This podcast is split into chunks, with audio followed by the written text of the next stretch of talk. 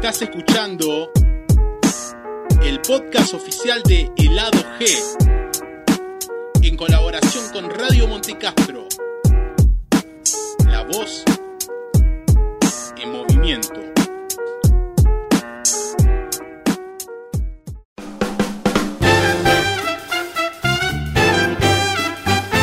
Bienvenidos a un nuevo podcast de Helado G. Ahora en esta edición para hablar de Uncut Gems, Diamantes en Bruto, la película de los hermanos Safdie. Me acompañan en este programa, en este show, dos compañeros del lado G. Ellos son Tomás Ruiz y Lucho Capristi. ¿Qué tal, Gastón, Lucho? Hola chicos, ¿cómo va? Encantado de estar ahora así del otro lado en este micrófono en Radio Monte Castro, la voz en movimiento con el lado G. ¿Quién Claro más que si no? sí. Lucho, como lo nombramos en el episodio anterior, eh, responsable acá de Radio Montecastro, el estudio donde grabamos los podcasts, y Tomás, nuevamente con nosotros, para hablar de una peli que estamos viendo en este momento mientras Sí. lo grabamos. Porque es imposible dejarle de verlo. Es Claro, nos, nos distraemos verla. mucho, perdón de- del otro lado si hay algunos silencios o, o qué, pero es muy bueno. Una joyita. Sí, además es como, como que estamos muy cebados de la película. Sí. Esto va a ser un poco frenético. Queremos meterle Claro. la intensidad que metieron los hermanos Safdie. Así que no se asuste si estos pibes no paran de hablar. Claro, o, Y- se interrumpen o Sí, se hablan uno encima cosas. del otro. Acá estamos eh, muy bien empilchados. Tomás se trajo una gorrita de los Boston Celtics. Fue, ma- fue más fuerte que yo. Yo soy fanático de Boston y no podía no traer la gorra. Tengo unas camisetas, pero la panza me la hace un poco cortita. Decí entonces- tu- y no daba tanto para eso. Ah, decí tu remera, por favor. Eh, Y y- yo, yo tengo las 5 de Garnett. Fue- me fue muy difícil, ¿no? Kevin Garnett, un jugador de elite en la época de la NBA. Yo tenía un separador sí. de carpetas. Eh, una época encontré así buscando porque año tras año uno iba actualizando Sí. los separadores para el colegio y apareció uno de NBA y venía con Kobe Bryant, Shaquille O'Neal, Kevin Garnett. Dirk Nowitzki. Eh, Manu Ginóbili, jugadores de esa época, así que Kevin Garnett, protagonista de esta película, pero que lo tiene a Adam Sandler como, eh, Como el de jugador eh, olvidado de los Oscars, ya vamos de, el de frente. olvidado de Hollywood y, Eh, y- Por favor, qué actuación de, de Sandler. Sí, ¿Sorprendió? Saquémonos de encima el elefante de la habitación, que, que es esa gran interpretación que tiene este judío joyero, que se mueve en un mundo de adrenalina constante, casi adicto, ¿no? O sea, ya eh, una de las primeras escenas de la película, sin adelantar demasiado, es eh, esta comparación que hay entre lo que es una joya, un MacGuffin, como diríamos, un elemento recurrente de la trama, que solamente interpela a Adam Sandler. sí, es o sea, anecdótico. es, es, eh, la, la joya lo representa a él. De, de- de entrada te dicen que el verdadero interior es la adicción y ese mundo de locura frenética que anticipaba eh, Gastón por este lado. Pero sí, lo de Adam Sandler es una locura que tiene buenas películas. Dentro de todo hay gente que lo bastardea mucho. Yo hay algunas que las paso bien. Más adelante seguro las vamos a, mencionar y recomendar por supuesto. Pero creo que mm, desde hace mucho tiempo y sin arriesgarme, tal vez me arriesgo en decir esto, pero es una de las interpretaciones más sólidas en las cuales se pone de verdad en un papel dramático, en un papel de acción continua que está acompañado obviamente por una dirección de estos hermanitos Excelente. excelente. Película que no lo dejaron, por así decirlo, hacer lo que él hace generalmente. Acá fue un actor dirigido por gente que, al menos él no trabajó antes, Claro. ya de por sí, y tampoco estuvo involucrado en la historia, que yo sepa. Es una No, historia no, original no. de los hermanos. Es una historia original. Acá te llamaron a Adam Sandler cuando firmó el contrato. Acá vas a actuar lo que nosotros te decimos. Eso demuestra para aquellos que lo denostan y que le dicen que no, mirá, ahí está el actor de Happy Gilmore o esas películas boludas de comedia, que el tipo es un actor eh, básicamente de la concha de su madre, ¿no? O sea, Sí. tiene una, una categoría de primer nivel y que, como decía Lucho recién, fue olvidado categóricamente por quienes manejan los premios, estos que estos premios que vienen a decirnos qué es lo bueno, qué es lo malo del cine, bueno, si no nominan a Adam Sandler y nominan a que hizo del Papa Francisco están en problemas. Claro, no solamente eso, sino la, la cantidad de, de películas y trabajos que ya hicieron estos chicos, eh, estos directores, los hermanos Sefdi, que tienen un gran prontuario atrás y que nunca fueron nominados a nada y las premiaciones que tienen no son tan reconocidas. O sea, dentro del ambiente indie, esta película es re de ese corte, no es una película para cualquiera, vale aclararlo, tampoco es para, para el público que le gusta las películas de Adam Sandler, yo me lo imagino, porque ah, como hay negativos, por supuesto, Hay fans muchos, hay de- fans de Adam Sandler de dicen, todo lo que Como hace. yo, que le defiendo toda la- todas sus películas menos Jackie Hill. eh, Pero yo- bueno, esa es Y bueno, la peor y del mundo. la de son como grandes, dale. sí, ya está, y que Y tengan ahí es con- dos... ahí con el básquet igual, esto, eso me... Adam. Adam con, con los amigos de siempre, ¿viste? Hay Bueno, gente... pero fíjate que hay, hay una postura de Adam Sandler que él siempre ha defendido, que es cuando le preguntan ¿por qué hace películas tan malas? La, estos son como niñas, son películas malas, no hay por qué ocultarlo. Y él siempre dice, mira, él es el productor la- ma- mayoritariamente.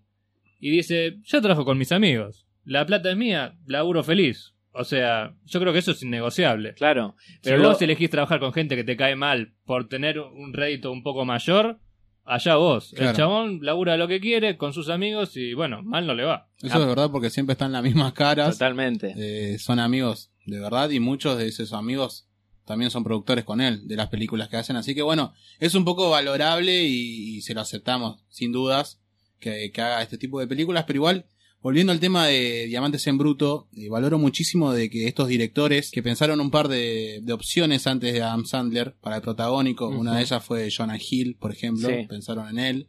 Pero terminó cayendo en Adam Sandler que para mí, totalmente en llamas. O sea, desde que arranca la película, ya te metes en personaje y, y bueno, la historia que, que desarrolla este Howard es, es increíble.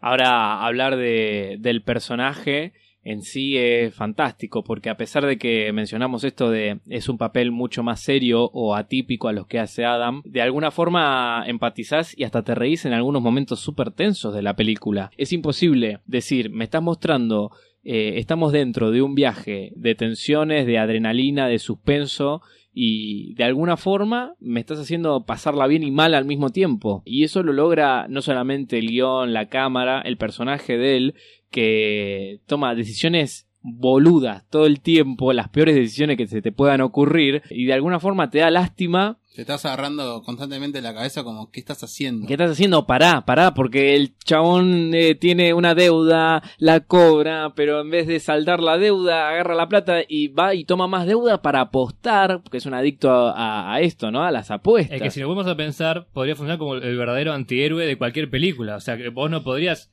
identificarte con un tipo que engaña a su mujer, es apostador de- Compulsivo, compulsivo todo el tiempo. La plata que arriesga no es de él. Vende cosas que no son suyas. Compra cosas a un precio traído de- o importado, traficado casi de, En un pescado. de África, y lo vende. Y por, por más que, o sea, la película juega con vos todo el tiempo porque en otra, en otra, en otra circunstancia sería quiero que este hijo de puta le vaya mal. Pero aparte... Pero ahí está el carisma que tiene él Adam, claro. y con la forma que tiene de hablar directamente, que te puede decir cualquier cosa que te va a caer, no simpático, pero se lo aceptás, se lo tomás. Yo creo que por eso creo que el casting de Adam es el esencial para esta película porque creo que si hubiesen presentado a otro actor que se movía de la misma manera y que el público no tenía ese, ese historial de ese mismo actor, es decir, que siempre es el tipo que te cae bien, que sigue siendo boludeces porque Adam Sandler es un tipo que en sus películas hace boludeces con un grupo de amigos, la pasa bien, pero siempre te causa gracia y conectás con él. Entonces, de alguna forma como que eligieron ese casting para que ya la gente lo perciba lo-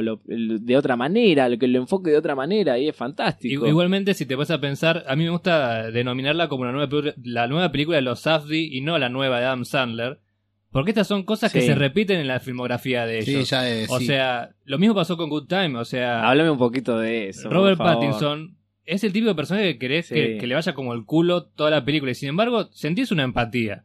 Lo mismo pasa con Heaven Knows What, Donde los tipos, eh, o sea, básicamente esa película capaz que es de las menos vistas que tienen, pero que habla de cómo una chica en la calle sobrevive, básicamente. Claro.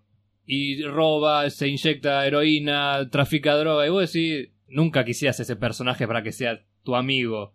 Y sin embargo te lo logran vender que querés que triunfen o que por lo menos no, los maten. Uno dice que es fácil de abordar un personaje así, pero es muy difícil porque a la hora de, de que los villanos o antihéroes, como quieras presentarlos o llamarlos, aparecen en escena y acompañarlos durante una hora y media se hace denso.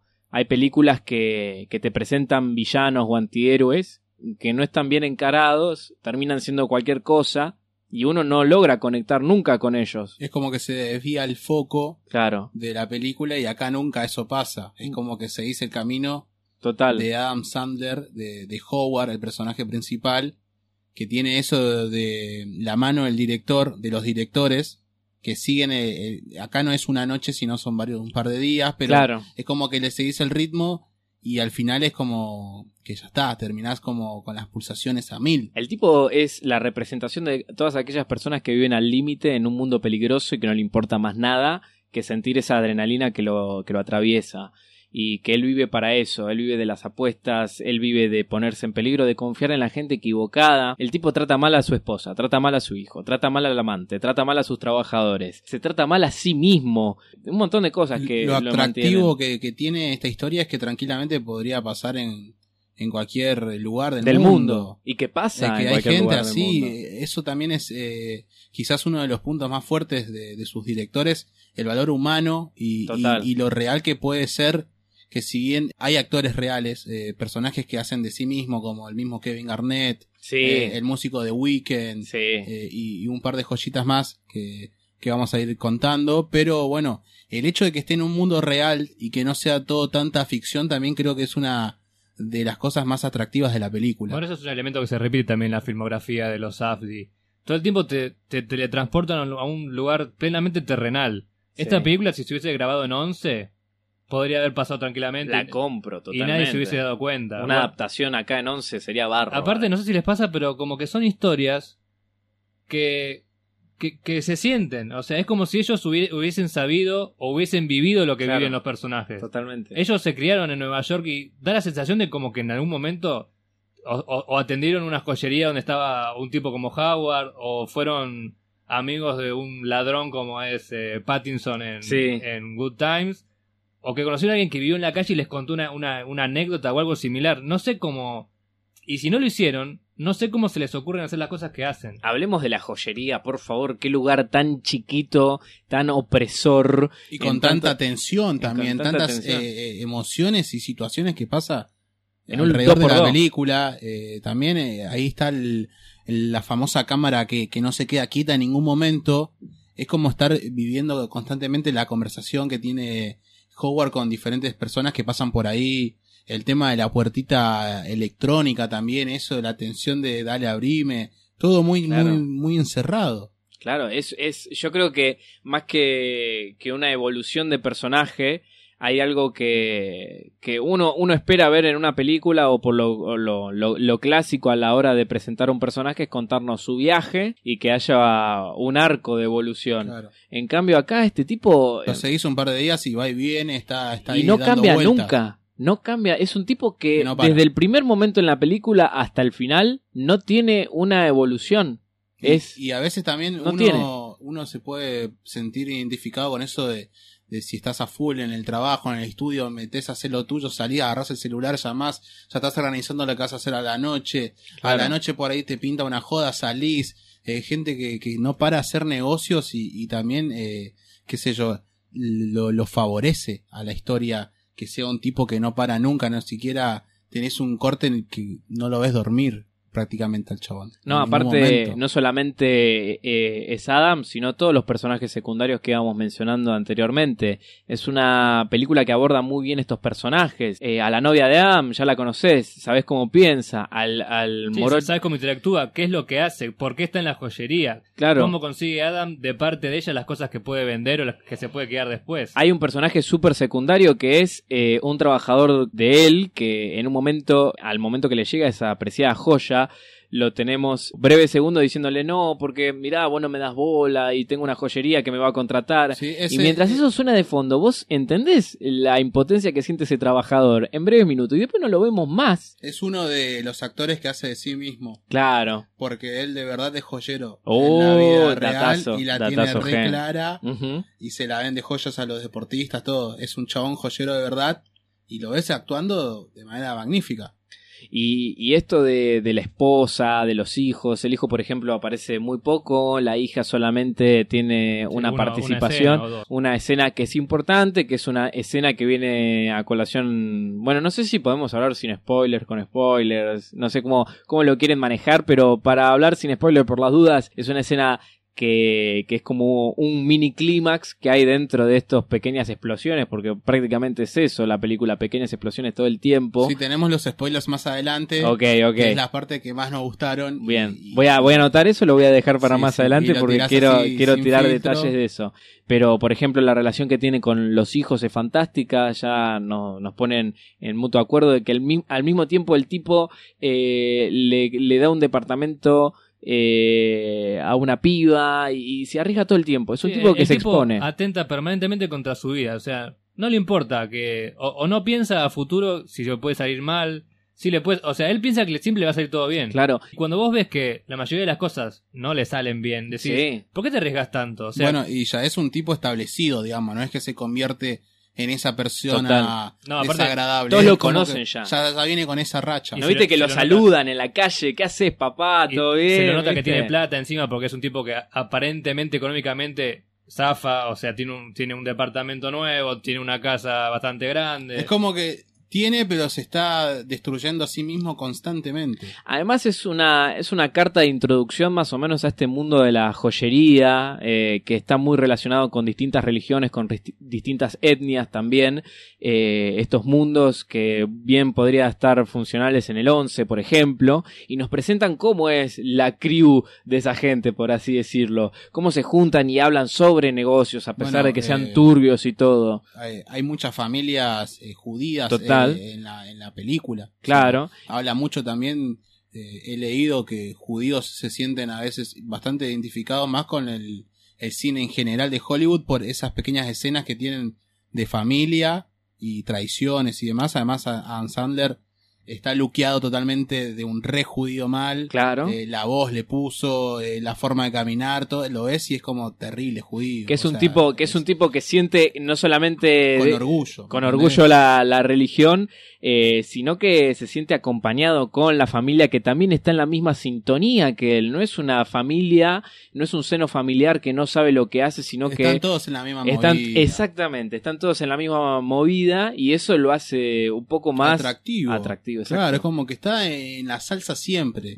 Está como en la familia, en los negocios. Pero fuera de eso, Sí, pero sí. fuera de eso tenés a los personajes secundarios que también lo conocen, que trabajan con él, que saben cómo es, pero al mismo tiempo en ese camino de, de noches consecutivas que vemos, los mismos personajes, la misma familia, le está diciendo, che, esto ya es demasiado, ¿viste? En muchos en un momento momentos la le tenés paran que el cortar, carro. claro. En un En un momento, momento ya está, es cortala. como que, como yo decía hace un ratito, desde el inicio ya te dan de que este pibe ya la viene hace rato con esta movida. O sea, Aparte, Howard. Funciona... desgastando en su familia, en su negocio, en las puntas, en, en las movidas que tiene ahí en su joyería con la gente que trabaja, que se tratan todos recontra mal, están a punto de irse a las piñas en cualquier momento. Entonces vos sabés que el chabón está rejugado y, y que te genera también eso de que en cualquier momento se va toda la mierda y estás Claro. esperando eso. No te, no te sorprende nada de lo que le pasa. Te sorprende lo que, lo que no le pasa. O sea, calmate un toque. Sí. Bueno, e- eso que dicen ustedes de, de lo que genera la película, creo que es eh, imposible no, no, no decir que tiene- todo, todo tiene que ver con el manejo de cómo está la puesta en escena y demás. Mm. Creo que esta película con una, una puesta de cámara un poco más quieta, los planos más generales y demás, sería bastante menor en, cuanto, a- suave, en cuanto a no nivel. tendría tanto poder. O sea, tiene que ver con eso, con lo que te genera, con que los actores algunos son, otros no. Imagínate una película quieta con estos actores que algunos son medio pelo. No, O sea, no o sea, funcionaría. Inmediatamente decís, ¿qué estoy viendo? Pongo otra cosa. O sea, Adam Sandler la cagaste otra vez. Claro, sí. O sea, tienen esas- esos pequeños aciertos que, que también puede ser un poco difícil verla por primera vez si nunca viste nada de ellos antes. Hay, hay joyitas eh, en la fotografía muy bien planteadas. bueno, por el tema de los colores y El demás tema de los es- colores es fantástico y que, o sea, ya no es spoiler porque, o sea, pasa en los primeros segundos de la película prácticamente esto de mostrarte eh, de dónde sale ese famoso diamante, esa, esa Ese famosa ópalo, piedra, ¿no? ópalo, el ópalo. El ópalo etíope. Claro, viste, vos ves todo eso, la primera escena de los trabajadores ahí en la mina y ese, y ese zoom in al, al, al ópalo y que te transporta a otro universo, es Bueno, fantástico. in- incluso es antes de la mina, porque el primer plano es de como es que les diga el Gran Cañón Sí, y sí. se ve un río que es totalmente verde y es el primer color que uno ve de la piedra, o sea, Genial. están en cada uno de los detalles. Sí, y sirvió muchísimo esto que lo vemos en otras películas, estos, estos, esta suciedad que hay en, la- en los planos, porque no son eh, escenas limpias, pulcras No, y perfectas. Es hermoso. La escena del departamento cuando llega por primera vez y encuentra una ruina de envases de cerveza, Sí, restos es de fantástico. comida, puchos. Y que en la calle sea, también es movido ruido, hay, Sí. hay, hay basura tirada, hay personas que, que están totalmente en movimiento. Tiene un estilo claramente de documental, si se puede decir, de que lo siguen siempre a Howard, pero bueno, es como una especie de narrar eh, de forma documental. En un escenario que, como bien decíamos, los directores conocen muy bien porque es el lugar donde se criaron prácticamente y que está muy tomado siempre en las películas. ¿Cuántas veces vimos Nueva York en las películas de, de Hollywood? O sea, déjense de joder, Claro. 800 representaciones, pero encontrándole esta vuelta, como decís, documental, lo logran plantear de otra manera y sucia, esto de la cámara sucia, algo que vimos también y que a mí me hizo acordar un poquito al Joker, qué sé yo, de ver los tachos de basura todos llenos en cada esquina, en- ese en- en- calor, en ese- ese movimiento. Yendo por ahí y usando ese concepto, tiene mucho de Mean Street también. Ajá. Y no es aleatorio porque Scorsese es productor de la película. Mira. O sea, es- esa, esa suciedad y demás son cosas que sí, bueno, vienen inherente a la ciudad. Pertenecen a Nueva York. Pero vos después tenés a Woody Allen, que retrata a Nueva York de otra manera totalmente diferente. Tipo, es todo poluto, todo clásico. Incluso vos decís Woody Allen si tiene en la mente dos palabras, Nueva York y jazz. Sí. Y acá vos decís los Safdie, bueno, está Nueva York y bolsa de basura. Bolsa de basura. Bolsa de basura, no sé, agua, agua corriendo por todos lados. Trash metal, Sí, ¿viste? sí, exactamente. Y me parece que no, no es casualidad que un tipo como Scorsese haya participado de algún punto de, de esto. Además, eh, los Safdie tienen tres películas. Y después tienen varios cortos, Unos pero tienen tres películas. Y ya lo tienen a Scorsese de productor. O sea, tenés que ganarte. Porque ni siquiera fue productor de Joker, Scorsese. No, no. Lo fueron a buscar.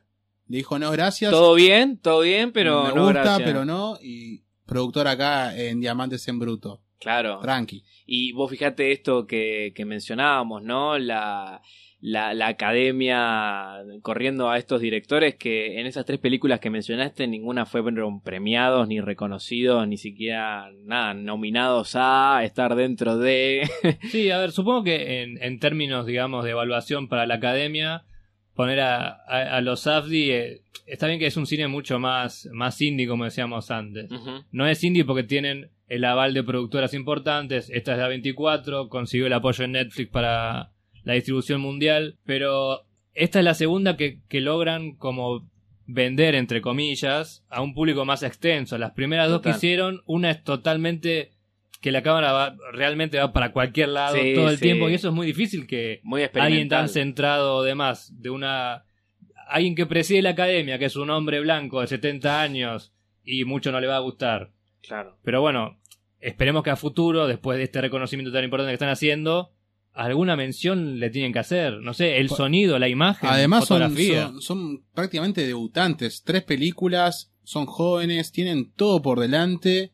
Las historias que deben venir de, de estos directores eh, sería imaginar que, que sigan este camino ya para nosotros eh, es súper positivo porque no se ven películas de este tipo tan fácil. No, no, y vos recién Tomás mencionabas el sonido, algo que no, no hicimos hincapié, pero cómo cambia el sonido una escena, donde una escena graciosa, ponele de Adam Sandler caminando porque no llega con la piedra o no la encuentra por ningún lado, no se le abre la puerta, con un sonido diferente, un poco más alegre, hasta se convierte toda la escena en graciosa, y algo que es una puerta trabada, en, eh, es algo perdido en, en todo lo que es la, la película, es uno de los momentos más de tensión dentro de ella, ¿entendés? Uno de los grandes momentos, por así decirlo. Pero, pero hay muchos más y, y la música tiene mucho que ver en ese sentido. Es un, es una, es una compañera muy fiel a la película que responde a eso y, y que, que tiene una finalidad. Sí, esto de los sintetizadores, la música como más que música es como un ruido que está Sí, permanentemente, sí, sí, no sí, sé sí. cómo describirlo. Sí, es, Acá lo describen los datos de, de el responsable del soundtrack de la película es Daniel Lopatin, eh, ya trabajó con ellos en Good Time Claro. y es un músico experimental de Brooklyn, Bueno, así que está, bueno, eh, eh, juega bastante con sonidos que uno No no está conoce, o sea, lo experimenta en las películas. El- el- así suena Nueva York. Si tuvieras que ponerle un soundtrack, este tipo seguro sabe cómo, Y cómo tiene pegarle la atmósfera de la calle en pleno Brooklyn, Y o sea, sí. tranqui. Ya está. Pero bueno, sí, la música es fundamental porque además no es algo que, que se tiene ya escuchado o, o reconocido de otras pelis, sino que ya tiene la identidad de estos directores que además de su estilo frenético de filmar, te meten un- unos sonidos que, que te vuelan la peluca. Sí, porque es verdad que también hoy por hoy está un poco, ya hace un poco más, hace un par de años está de moda como esto de los sintetizadores Sí. y las luces de neón y que esto que se parece a, a- a las películas que hace el autor de Drive, por ejemplo, Sí, sí, de los colores y todo eso y es como que ya estamos en el, estamos metidos en una época donde ese tipo de elementos está todo el tiempo. Y que suma mucho a la trama y a la narrativa y a la propia No, historia. eso iba a decir, que es hay veces como que te imaginas que estás dentro de la cabeza de Adam Sandler. O sea, yo me imagino que ese ruido, esa música, se le pasa por el medio de la, Sí. de la psiquis. Es Sí, un- sí. Muy, muy extraño. Es genial. Y eh, me acuerdo cómo, cómo encararon siempre la música en, en otras películas. eh, y tiene, tiene que ver con esto, el ADN de, de cómo se siente el personaje en ese mismo momento. Algo que, que es una, una curiosidad muy, muy linda de destacar. Algo que está pensado y está planeado para que eso tenga una finalidad. Eso está genial. Yo creo que es muy importante que ya con dos películas un poco más mainstream que tengan, que ya tengan un sello autoral. O sea, no, no hay muchos. Hoy por, no sé, se me ocurre Ari Aster, Sí. Jordan Peele y Sí, sí. alguno que me estoy olvidando, pero no es normal. Podemos hablar, podemos hablar de A24 y sus joyitas que está lanzando todo el tiempo. Eh, Sí, qué eh, linda. En el 2019, que es año de esta película, Ajá. nada más te tiraron The Lighthouse, la de Midsommar y bueno, Nada, Uncut Gems. nada, tres, ahí. Tranquilos. Lo que vos quieras. de las mejores películas de 2019 están las tres en cualquier top. Si viste las tres, es imposible que las dejes afuera.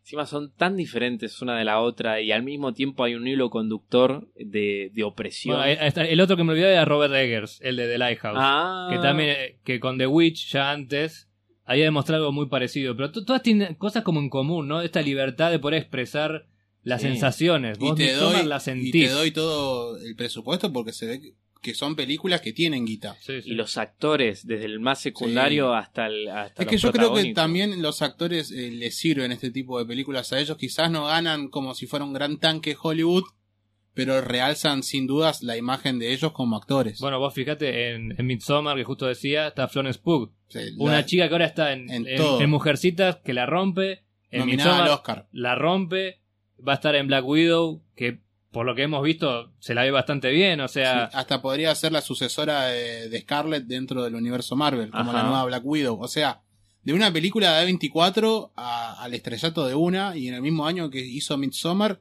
está nominada a los Oscars por Mujercitas. sí. Y, y a pesar de todo, uno dice, ¿no? Bueno, ¿cuántas películas tiene A24, qué sé yo? Pero en todas hay calidad. Son No vas a- poquitas, son poquitas, pero son todas de calidad. Por ejemplo, hasta ahora tiene un lindo historial y, y juega con esto, con no solamente el, el- el terror, la incomodidad o la opresión, sino con la decadencia humana. Yo creo que en eso juega en todos. Sí, yo creo que la decadencia y experimentar lo que una película te puede dar, Sí. sentir lo que vos ves en una pantalla, Sí. no tiene comparación con ninguna otra cosa. Qué lindo, A24 te abrazamos un Así montón. que es la diferencia que, que lo distingue. Y desde este podcast reclamamos que las distribuidoras de Argentina le den un poco más de cariño y que traigan este tipo de películas porque The Lighthouse no se estrenó en cines directamente. No.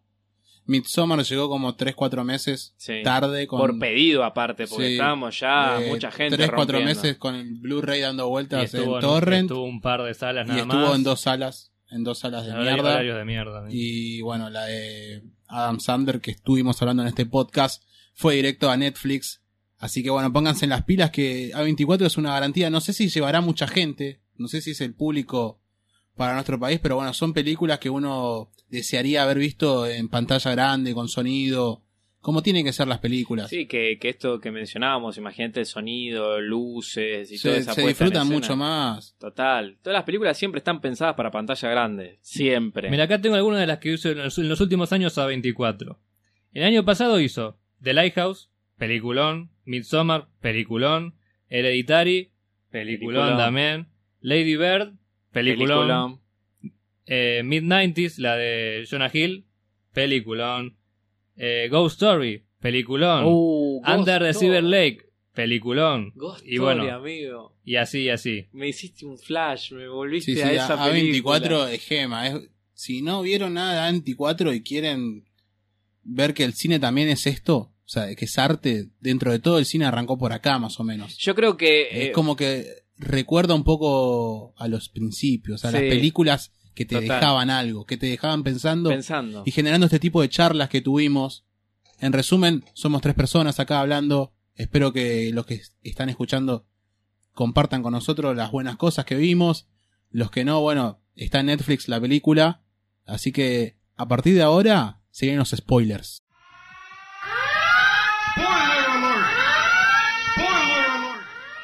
Seguimos hablando de la película de los hermanos Safdie, ahora con spoilers. Esta es la parte, Lucho, bienvenido, eh, tu primer parte con spoilers. Uy, Es nuestro sobremesa, una cosa de, de hablar así a calzón quitado. Ah, me encanta, me. Lo que más nos gustó, Lo que los más nos gustó, las escenas escena. claves, los puntos.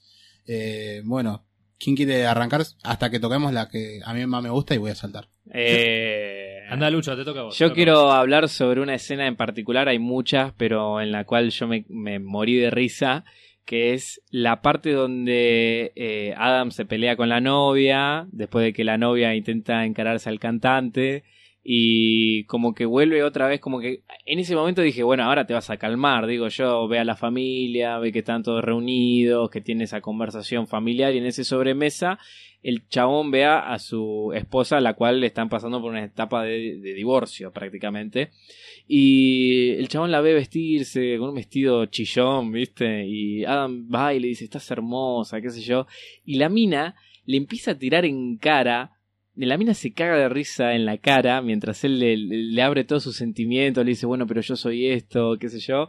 Y la mina representa en ese momento a todas las personas que vieron alguna película de Adam Sandler y se molestan con el actor. Alguien que vio el aguador, por ejemplo. Exactamente, alguien que, que ya click no le causa gracia, que, que son como niños dos, no la puede ni ver, la ve y Y- vomita. Y él, sabiendo de todo eso, como se... Sí, ya lo sé, ya lo sé, pero puedo ser mejor, puedo darte la misma versión y la mina le diciendo, no, sos un estúpido, tenés cara tonta, sos irritable, te veo y me dan ganas de vomitar, dice. Y toda esa, pero es una larga conversación que tienen y es eh, esa carta y autocrítica que seguro también el mismo actor hace a sí mismo, como diciendo, ya lo sé, ya lo sé a esto. Sí, ya lo sé, y la verdad que no me importa. no me o sea, importa, pero, pero dame una Sigo haciendo oportunidad. estas cosas. Claro, pero le dice, vos que no me bancás, dame una oportunidad acá, dame una oportunidad. Y no, y no, y no. Entonces eso me causó mucho.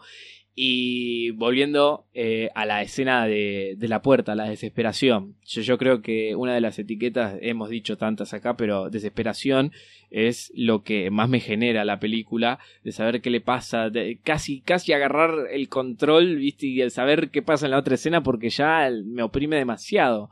Y... La de la puerta, Exacto. decís la del final. No, la del principio. Cuando le pone la espátula en la, a la la alarma. Ah, que no pueden abrir la puerta. En un momento el chabón daba un mazo, daba un mazo, daba un mazo, ya está. Sí, sí, sí. Porque Porque, encima- Pensé que rompía el vidrio. ahí. porque es la piedra que va a resolverle todos los problemas de la vida. Ya estaba. Estaba rejugado porque venía de varias noches de, de Sí. encontronazo, de cagarse a punto a piñas. A ver, la noche por la- anterior o noches anteriores por la- se le había frustrado una apuesta que había ganado. Totalmente. Y ganado fuerte. Buena guita. Buena guita y había pegado todo, ¿viste? Y soy rico, soy rico, qué sé yo qué, y, y que habían cancelado la apuesta a los mafiosos, y que la roca esta es la salvación de él. Además, eh, lo vemos eh, cagado a palo. Cada dos por tres lo, lo están cagando a palo. Sí. corte, pagá lo que debes. Entonces, el chabón no entiende. no, no, Jugadísimo. Hasta lo último pidiendo que la familia se vaya de la casa. Ya, tremendo. jugado a nivel ya metiendo a tu familia en el medio para que te des una idea de lo jodido y lo jugado que estaba. Pero aparte, aparte empeñando un anillo de un chabón, un jugador que vino y que le copó la piedra y te lo dejó como que yo te dejo la play y la pone en Mercado Libre a ver qué onda. Dale, te la cuido. Claro, Sí, porque, sí, porque sí. lo que para él servía, digamos, era de garantía de que Kevin Garnett se iba a devolver. o sea, imagínate, vos lo empeñás, pagás plata, apostás y encima después te cancelan la apuesta. Y el O tipo, sea- no contento, va y lo hace de nuevo. Eh, eh, es- eso, eso también, y, y yo creo que la puerta, mm, esa puerta que no abre, es en resumidas cuentas la vida de este tipo. La puerta que no se le va a abrir aunque vos lo, lo fuerces y todo, aunque le pongas una chapa, aunque quieras buscar un mazo, y esa desesperación que tiene el tipo, decir, bueno, esta roca ahora va a la subasta, la voy a vender y voy a salvar todo este quilombo, y la venden por dos pesos en una jugada que por Le buscar sale más como el orto. por buscar más le sale bueno, como el de- traste. desde ahí arranca para mí la mejor parte de la Listo, película. te pasé la pelota. Eh, es el momento que pierde esa subasta, que lo mete al viejo, Al, cu- al suegro. al suegro, que le dice, mirá, va a venir Kevin Garnett, está obsesionado, que Kevin Garnett venía de meter 51 puntos en un partido donde le jugó todo y le cancelaron esa apuesta que estaba diciendo Tomás.